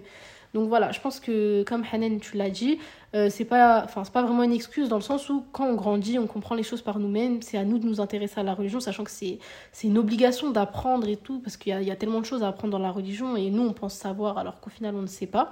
Mais il euh, faut pas toujours compter sur les parents, parce que au final ils auront des comptes à rendre, mais nous aussi. Et je pense surtout que ça devrait te servir d'expérience et de dire bah moi quand j'aurai des enfants, pour celles qui souhaitent euh, souhaiteront en avoir je mettrai la religion et Allah au centre de leur vie. Et je finirai juste par dire que c'est la religion qu'on doit placer au centre de notre vie et pas l'inverse. Et malheureusement, beaucoup de musulmans placent le din, donc la religion, et en l'occurrence Allah, au second, voire au troisième plan dans leur vie. Qu'est-ce que tu penses des arguments que je vais tous rassembler, qui sont, euh, enfin les derniers arguments qui sont l'impression de ne pas plaire avec le voile, même si ce n'est pas le but, l'envie de se faire jolie, de porter de jolies robes, des maillots de bain, la chaleur, et surtout, dernier argument qui est la peur de ne pas trouver de mari. Alors, euh, tout d'abord, euh, l'impression de, de, ne pas plaire. Donc déjà, c'est pas le but du voile. Mais euh, moi, personnellement, je suis pas de cet avis. Moi, je trouve que le voile embellit énormément. Ça veut dire que n'importe quelle fille, déjà, déjà, tout le monde, machallah, a une, une beauté. tout le monde est beau. et avec le voile, encore plus, je trouve. Après, euh, ça peut être dur pour certaines personnes parce qu'elles vont se regarder dans une, dans une glace, pardon, elles vont pas se trouver jolies. Mais sachez que c'est aussi des sacrifices. C'est un sacrifice que vous faites et Allah, il vous récompensera pour ça. Et c'est pareil pour la chaleur et c'est pareil pour toutes les choses euh, pour lesquelles on se prive. Donc euh, voilà, Allah euh, voit tout ce qu'on fait, voit tous les sacrifices qu'on fait, et euh, pour la peur de ne pas trouver de mari, euh, c'est totalement comme le travail. Sachez que c'est Allah euh, qui a choisi pour vous le mari. C'est aussi, enfin, le fait d'avoir un mari pieux, aimant et respectueux, c'est aussi une subsistance de la part d'Allah. Et il est évident que lorsqu'on fait un, un sacrifice pour Allah, c'est-à-dire qu'on va porter le voile pour pour Allah, on, va délaisser une chose. Et ben, il va nous, il va bien bien sûr qu'il va choisir pour nous si c'est quelque chose qui nous est destiné. On va maintenant passer à la lecture des témoignages et on va rebondir dessus avec Anissa. Et je vais commencer par le témoignage d'une abonnée de 19 ans qui, elle, a mis le hijab à l'âge de 16 ans. Son déclic a été la traversée d'une grosse dépression et un fort sentiment d'être perdue dans sa foi et dans sa vie en général. Un soir, après la prière, elle s'est décidée de le porter. Les premiers mois étaient super pour elle, elle se sentait super apaisée, mais les difficultés sont apparues avec le temps notamment dû à ses complexes, à la difficulté de trouver des vêtements grand taille, la difficulté de devoir le retirer tous les jours devant son lycée, cette impression qu'on lui retire une partie d'elle, une partie de son identité, une partie de sa liberté, la difficulté de trouver du travail, la fétichisation autour de la femme voilée, elle ne s'est jamais autant faite draguer que depuis qu'elle porte le hijab. Elle m'a aussi dit qu'elle n'avait pas reçu le soutien de ses deux sœurs, dont une qui est voilée. Et puis on, puis on a discuté avec elle, et puis au final, elle m'a révélé que lorsque sa sœur s'était voilée, son père ne lui avait plus adressé la parole durant plus de six mois. Je précise bien qu'elles sont issues d'une famille musulmane pratiquante. Et quand elle, elle l'a portée, elle n'a pas eu à subir la même situation que sa sœur, ce qui a sûrement dû provoquer un sentiment d'injustice. C'est la conclusion sur laquelle on est arrivé. Qu'est-ce que t'en penses, euh, Anissa? Alors, c'est peut-être bateau ce que je vais te dire, mais euh, la patience et les deux c'est la clé en fait pour, euh, pour, pour qu'Allah en fait il nous donne la force de surmonter toutes ces épreuves. Je suis complètement d'accord. Après, là où ce que je trouve dommage, mais bon, c'est pas de sa faute à elle, c'est le manque de soutien des proches. Déjà que c'est compliqué au vu de la société dans laquelle on vit de passer le cap du hijab et encore plus du hijab légiféré. Si en plus de ça, t'as pas le soutien de tes proches. Oui, je suis d'accord avec toi, Hanen. Et n'oubliez pas qu'Allah est notre meilleur soutien. Merci. Je vais passer au témoignage 2. Cette fois-ci, je vais vous raconter le témoignage très positif et qui pourra sûrement vous donner beaucoup d'espoir, celui d'une sœur qui a 31 ans et qui l'a mis à 21 ans. La sœur en question n'a jamais rencontré de difficultés, même pour le porter au travail. Elle bosse en pharmacie depuis plusieurs années avec son hijab, et je vous parle pas de turban, mais d'un voile qui couvre bien son cou. Super étonnée, franchement, quand on, a, quand, quand on s'est mis à discuter, je lui ai directement demandé d'où elle venait. Et elle m'a dit qu'elle venait d'Île-de-France. Là, je lui ai dit, mais attends, t'as toujours bossé avec ton hijab? Elle m'a dit oui toujours. Dès son premier travail, elle a bossé avec le hijab. Je lui ai demandé où et elle m'a dit qu'elle a travaillé dans le 92, 95, dans le 15e arrondissement et le 8e arrondissement de Paris. Pour ceux qui ne le savent pas, puisque j'ai aussi des abonnés belges, le 8e arrondissement de Paris, c'est le quartier le plus chic et le plus cher de Paris. C'est les Champs-Élysées, Avenue Montaigne, etc. Et mashallah, la sœur a réussi à travailler avec son voile. Elle a décidé de le porter et regardez à quel point Allah l'a facilité dans son quotidien. D'ailleurs, j'ai également eu, euh, dans le même délire, une abonnée belge, âgée d'une vingtaine d'années, qui m'a également dit qu'elle galérait à trouver un job d'été. Ça faisait plusieurs années qu'elle trouvait pas, et puis un jour, enfin, le moment où elle a décidé de baisser les bras, il y a eu deux jobs d'été auxquels elle n'a même pas postulé et qui sont venus directement à elle. Machallah. Euh, donc, euh, pour le premier témoignage, déjà qu'Allah récompense cette sœur pour ce témoignage. Et pour Je suis morte quand j'ai un même mon frère. On sent les inspirations Nadara et tout. Elle genre, Mashallah, que la sœur. Mais c'est ce que je pense réellement. je sais, je sais que tu te... C'est ta personnalité, elle est elle-même. Hein.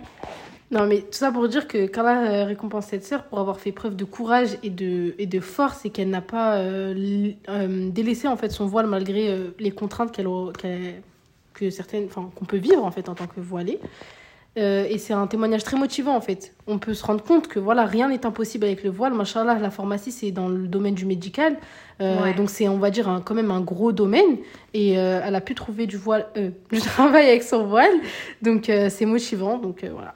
Et du coup, pour le deuxième, voilà, ça montre encore que Dieu n'est pas inattentif à tout ce qu'on vit. voilà, cette sœur, elle a fait preuve de patience et Allah, il lui a donné un job d'été et, et, sûrement où elle, elle a...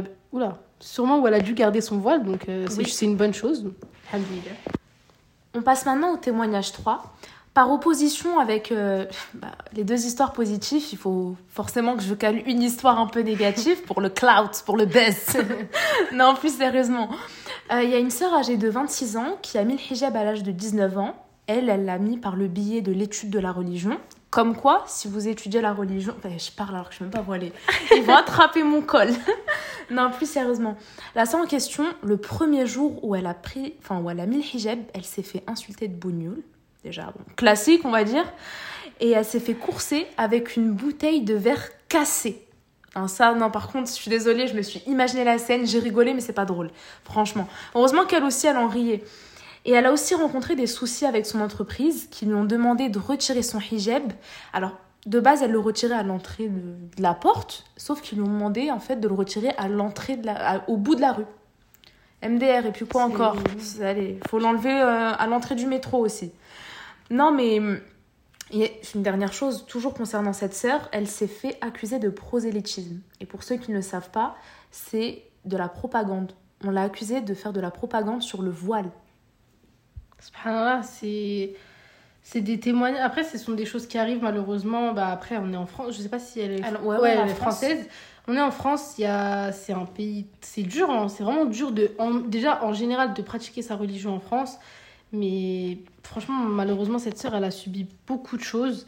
Et quand euh, elle la facilite, peut-être qu'elle est... elle n'arrive pas à s'en remettre ou j'en sais pas. Et j'espère qu'elle va... qu'elle s'en est remise. Mais en vrai, je sais pas vraiment quoi dire, dans le sens où c'est assez choquant. Mais euh, en fait, c'est des faits. Le but, c'est que vous soyez conscient que l'islamophobie existe. Mm. Vous soyez conscient que vous risquez de déjà de ne pas trouver de travail ou de galérer à en trouver. Et puis en plus, malgré le fait que cette sœur avait trouvé un travail, en fait, c'était en alternance avec ses études mm. euh, dans une entreprise déjà où elle ne portait pas le voile. Et au final, on l'a même accusée de propagande. C'est blessant pour l'ego, ok. C'est des choses qui arrivent, mais ça ne doit pas vous, pour autant vous, en fait, être un démotivé en fait. Parce que, comme, voilà, comme Hanan a dit, c'est des choses qui arrivent. Après, euh, comme je disais tout à l'heure, tout le monde ne vit pas ça. Donc, euh, c'est pas toutes les voilées en France qui vont vivre des choses comme ça, euh, des histoires, enfin, des anecdotes avec des fous, où on va les frapper, où on va les courser, ou enfin, peu importe. Malheureusement, il y a des fous partout. Et je pense que c'est inévitable. dans notre communauté. Je dis pas dans notre vie, bien sûr, enfin qu'Allah nous en préserve. Mais malheureusement, ce sont des choses qui arrivent et que Dieu nous en préserve et que Dieu nous facilite en fait. Et encore une fois, les invocations. Il n'y a qu'Allah qui peut nous protéger de toutes ces choses. J'ai une phrase super bateau que Farah, d'ailleurs Farah, celle qui a fait ma vignette, je te remercie encore, Farah qui m'a dit si tu fais un pas auprès d'Allah, il en fera 100 envers toi. Exactement. Et c'est magnifique, c'est magnifique. C'est là que tu vois que on fait des, des sacrifices pour Allah, mais vous vous imaginez même pas en fait ce qu'Allah nous réserve, que ça soit ici-bas ou dans l'au-delà. Nous, euh, des fois, on est, au, on est au bout du rouleau, on se dit que ça y est, c'est trop, euh, j'arrive pas à trouver de travail, euh, il y a trop de choses, j'arrive pas en fait. C'est la chaleur, le regard des gens, enfin, c'est du cumul, mais Allah nous a préparé des récompenses je pense qu'on peut même pas s'imaginer euh, à quel point elles sont énormes pour tous les sacrifices qu'on a fait. Et encore une fois, il n'y a aucun sacrifice qui est petit euh, et à négliger. On passe maintenant au témoignage 4, un témoignage que je trouve très intéressant, surtout à la fin puisqu'il ouvre sur une autre problématique. Une sœur de 19 ans qui s'est voilée récemment et qui pourtant n'avait même pas pour objectif de se voiler alors qu'elle a une sœur et une mère qui le portent. Et elle, elle m'a dit qu'elle avait malgré le fait qu'elle l'a mis par enfin, d'elle-même le voile, elle avait très très mal vécu le hijab durant les premières semaines, voire premiers mois. Elle avait que des pensées négatives. Elle m'a cité quelques-unes de ses pensées du style bah ça te va pas, tu l'as pas mis pour les bonnes raisons. Et elle m'a dit je t'épargne toutes les autres pensées euh, auxquelles euh, bah après je lui ai dit que c'était waswas shaitan aussi. Hein, tu vois, shaitan profite de vous. Shaitan de toute façon, il, il s'en prend à tout le monde, mais il s'en prend surtout aux personnes qui souhaitent s'en remettre, plus vous allez vous rapprocher d'Allah et plus il sera sur vos côtes. Exactement. Là où j'ai trouvé son témoignage intéressant, c'est que beaucoup de filles qui se voilent, dans les premières semaines et les premiers mois, ne le vivent pas forcément bien. Souvent autour de nous, bah, quand t'as une sœur qui va se voiler, elle va te dire oh, c'est la meilleure chose qui me soit arrivée, je me sens super épanouie, etc. Or que certaines ne vivent pas bien cette situation. Et ça, j'ai également une seconde abonnée qui m'a révélé la même chose quelle est sa sœur quand elles l'ont portée? Alors, elles l'ont pas mise en même temps, mais il me semble qu'elles l'ont mise euh, à un intervalle euh, proche. Euh, l'une d'entre elles, donc celle qui est venue témoigner, m'a dit je ne l'ai je ne l'ai pas du tout bien vécu, or que sa sœur, elle rayonnait tellement que même sa posture a changé et que toute la famille l'a remarqué. Bah écoute Hanen, chaque témoignage est différent. Mais pour rebondir sur ce que j'ai dit, en effet, le shaitan, il va appuyer en fait sur certains de vos ressentis. Et euh, bien sûr que le shaitan, il va, il va pas s'attarder à des gens qui sont peut-être complètement égarés, parce que ça y est, eux, enfin lui, il est content en fait de les voir comme ça. Il va s'attaquer à des gens qui veulent se rapprocher d'Allah. Donc forcément, il faut être fort face à ça. Donc, mais avec l'aide d'Allah, bien sûr, tout est possible. Donc faut pas se laisser avoir par ces west Cinquième témoignage d'une abonnée de 18 ans belge et étudiante en criminologie. Ah, ça a l'abonné, hein. on ah, on Sherlock comme ça. Dans son déclic à elle, il a été euh, bah, qu'elle l'a mis lors d'une période de foi, de baisse de foi, etc. Sauf que, bah, pour vous faire un résumé, du coup, il ne reste plus beaucoup de temps avant la fin du podcast. Elle a rencontré plusieurs difficultés et parmi l'une des difficultés qui l'a le plus blessée, c'était le fait que sa mère et sa sœur se sont mises à faire un jeu qui est de parier quand elle allait retirer le hijab. C'est-à-dire que sa sœur allait dire euh, Maman, euh, je te parie qu'elle le retire le 25. Et sa mère, bah non, moi je te parie qu'elle va le retirer le 19. Ah elle m'a dit c'est tellement blessant. Et elle m'a dit que le peu de fois où elle porte le gilbeb, sa mère qui est musulmane pratiquante et voilée, lui dit euh, J'espère que c'est pas pour aller en Syrie c'est drôle, c'est pas drôle. Sachant qu'en plus, cette abonnée, j'ai discuté longuement, longuement avec elle, que ce soit sur le sujet du hijab ou sur plein d'autres thèmes. Mais qu'est-ce qu'elle est drôle, qu'est-ce qu'elle est intelligente, qu'est-ce qu'elle est gentille. Elle est même, franchement, elle est dotée d'une grande intelligence émotionnelle et Allah. Bah, franchement, malheureusement, des fois, on a besoin du soutien des parents et de la famille. Et on ne l'a pas, surtout dans des moments comme ça. Euh, c'est triste parce que ce sont des, enfin, c'est des phrases en fait qu'on entend euh, habituellement de non-musulmans euh, islamophobes, voilà, Gilbert, Syrie, etc. C'est des choses qu'on n'a pas forcément envie d'entendre de notre propre famille.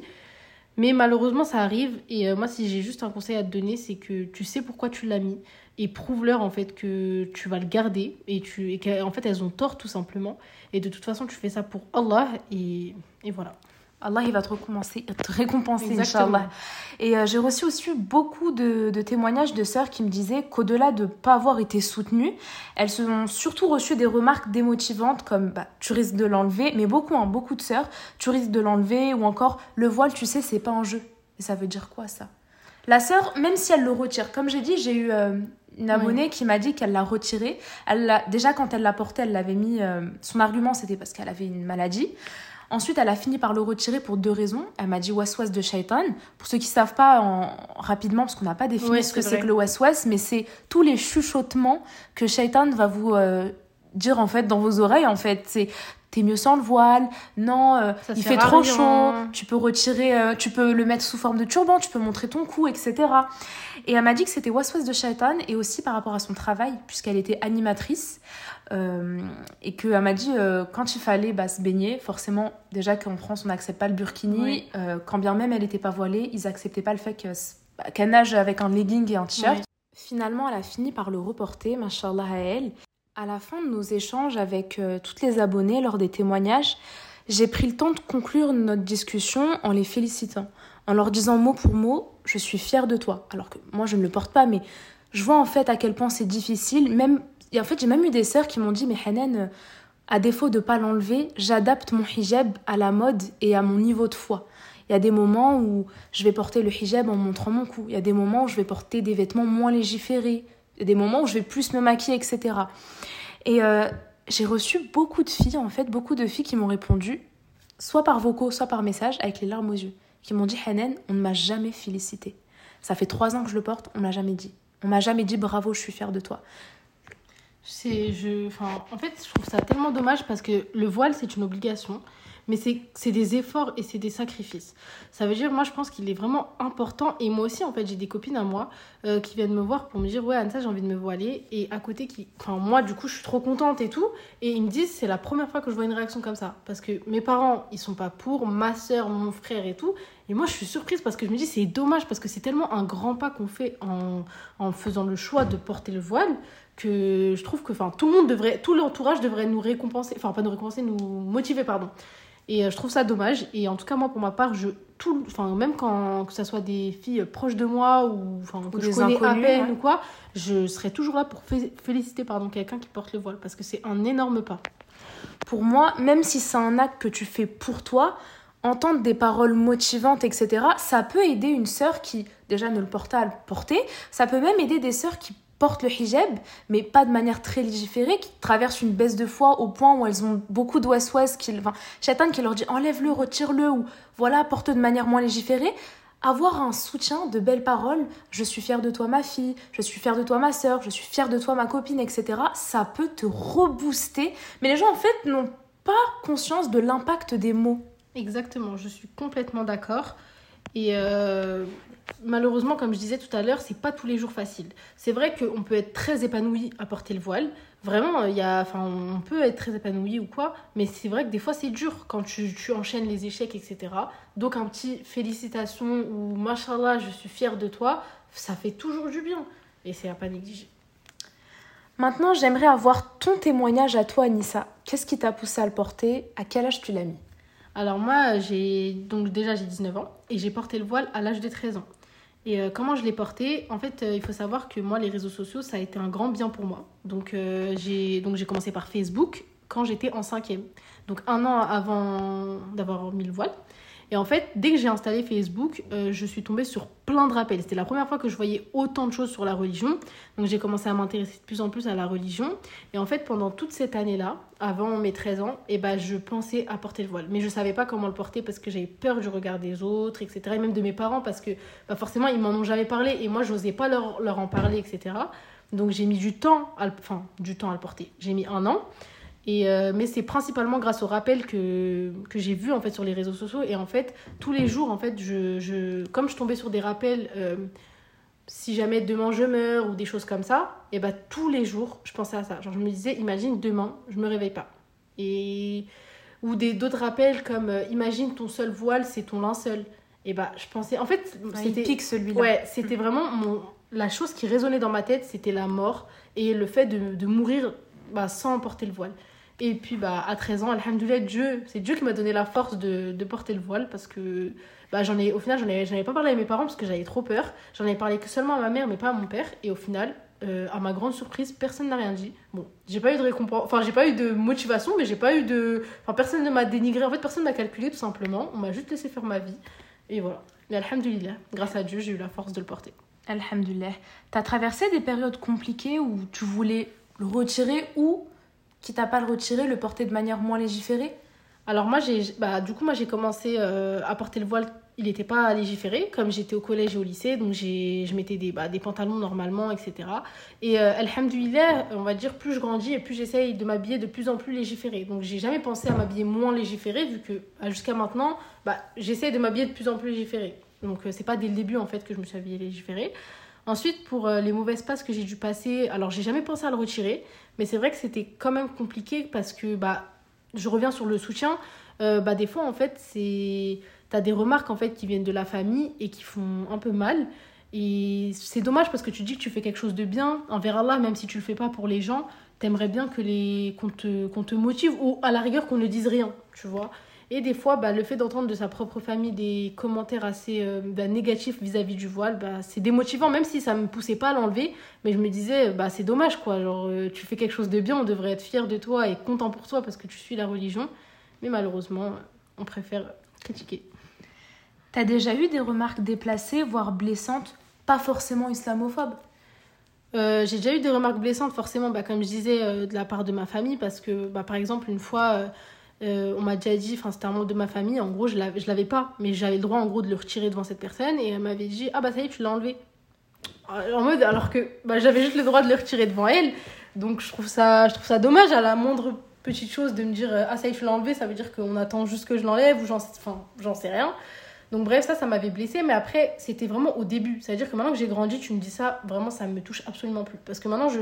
En fait, maintenant, ça fait maintenant, ça fait 7 ans en fait que je suis voilée et je sais, euh, alhamdoulilah, je sais que c'est la bonne décision que j'ai prise. On peut me reprocher plein de choses, sauf ça. Je sais que c'est quelque chose qu'Allah m'a demandé de faire et on peut pas me faire douter. Alors que dans les débuts, bah, tu te dis, tu fais quelque chose pour Allah, mais quand on te motive pas, tu te demandes est-ce que c'est normal? Enfin, tu sais que c'est la bonne décision, mais d'un côté, tu te dis pourquoi les gens sont pas de ton côté, donc tu te mets un peu à douter. Et après, euh, j'ai pu recevoir bah, d'autres remarques de la part d'islamophobes. Euh, après, c'était euh, très récent, donc en soi, en 7 ans, j'en ai eu une seule. C'est quoi? Bah, En fait, j'étais donc dans le 16e arrondissement et j'attendais un bus et j'étais habillée de manière très normale. J'étais pas habillée en abaya, j'étais pas habillée en gilbeb, j'avais juste une veste longue et du coup un pantalon et un haut. Et en fait, j'attendais le bus et euh, il s'avère que, en fait, quand je suis arrivée à l'arrêt de bus, il y avait un homme qui me fixait. Donc déjà, bon, tu me fixes. On a, pesant, ouais, ouais mais, en soi, il a rien dit, tu vois. Je me suis dit, bon, ça va. Donc moi, je me suis en fait un peu euh, posée sur le rebord de l'arrêt de bus. Du coup, j'étais dos en fait à eux. Et il y a une femme qui les a rejoints. Et en fait, j'entends derrière mon dos une femme qui crie euh, Afghanistan, Afghanistan. Oh là En fait, je savais que cette femme essayait d'attirer mon attention. Donc, je me suis retournée. Et dès que je me suis retournée, elle m'a dit J'aime pas comment vous êtes habillée. Je lui ai dit, je vous ai, enfin, du coup, j'ai essayé de me défendre. Je, vous ai rien demandé, je vous ai pas demandé votre avis. Et après, moi, j'ai arrêté de la calculer parce que les gens sont venus pour me défendre. Mais en fait, sur le moment, c'était au début de cette année. En fait, moi, maintenant, je m'en fous du regard des gens. Mais là, on va dire c'était la limite de quand je m'en foutais pas. cest à dire que je me suis dit, purée, tout le monde est en train de me regarder et tout. Et ça veut dire quand le bus il est arrivé, bah forcément j'avais les larmes aux yeux parce que je me suis dit, mais tout le monde m'a regardé. Mais c'est pas parce qu'elle m'a dit comme ça, c'est juste parce que je me suis retrouvée au centre de l'attention. Et moi je déteste ça. Mais maintenant, ça se passe maintenant comme ça. Je suis prête à faire un débat avec elle pour 3 heures. Ah c'est mort parce que. Mais euh, franchement, elle était, elle était complètement, bref, malade et tout. Mais bon, bref. Ce sont des choses qui arrivent. Et euh, encore une fois, tu sais que Dieu est grand. Et si elle veut, euh, si elle veut penser ça, c'est son problème, c'est elle la perdante. T'es satisfaite de toi? Franchement, je suis satisfaite. Alhamdoulilah. Je me dis que, comme je disais, on peut me reprocher plein de choses au niveau de ma religion ou même autre chose dans mon comportement, dans tout. Mais euh, je pense que le fait d'avoir euh, pris la décision de porter le voile, c'était déjà la meilleure décision que j'ai pu prendre de ma vie. Et surtout que j'ai pu prendre cette décision aussitôt, euh, à 13 ans. Je suis, je suis fière et je m'en remets même pas. À 19 ans, je me dis, mais comment j'ai fait pour la faire? Et alhamdoulilah, c'est grâce à Dieu. Dieu m'a donné la force de sauter le pas je suis très fière de toi aussi. Merci, c'est gentil. Et je tenais encore à le répéter une énième fois, mais je suis fière de vous toutes, toutes celles qui ont sauté le cap du hijab. Masha'Allah. Encore une fois, même si vous ne le portez pas de manière euh, légiférée, suivant toutes les conditions du hijab, discret, c'est pas grave, vous allez y arriver, n'abandonnez pas. Qu'Allah facilite à toutes celles qui ne le portent pas comme moi. Qu'Allah nous facilite. Je vous remercie euh, d'avoir suivi ce podcast, tout premier podcast. Je remercie encore une fois Anissa. Euh, merci à toi de m'avoir invité, de m'avoir accueilli. Et euh, c'était un plaisir déjà de parler surtout sur un sujet qui me tient à cœur. J'espère que cette thématique vous aura plu et surtout qu'elle vous aura permis d'en apprendre davantage sur le voile islamique, sur son histoire, sa philosophie, ses règles et son objectif dans cette dunya. Je vous passe un gros bonjour à tous. Assalamu alaikum. Assalamu alaikum.